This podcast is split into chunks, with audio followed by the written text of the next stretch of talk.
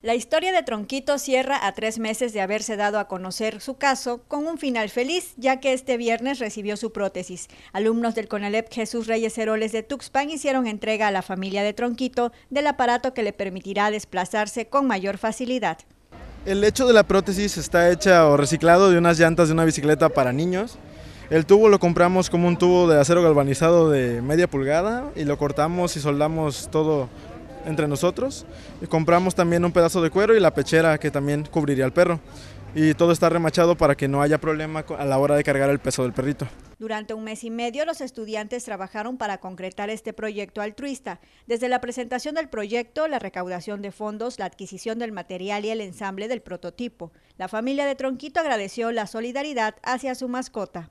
Estoy muy emocionada de verdad porque pues ya le van a hacer, ya está su prótesis hecha y ya va a poder caminar, ya va a poder salir a pasear y pues más que nada le agradezco a los chavos que de verdad se esforzaron porque pues no cualquiera viene y te dice de gratis yo le hago una prótesis a tu perro. Tronquito es un perro adoptado de un año ocho meses de edad que debido a una malformación de nacimiento carece de sus patitas delanteras. Con esta prótesis muy pronto podrá salir a pasear y dejar de ver solo por la ventana. Adriana Calao, Mega Noticias.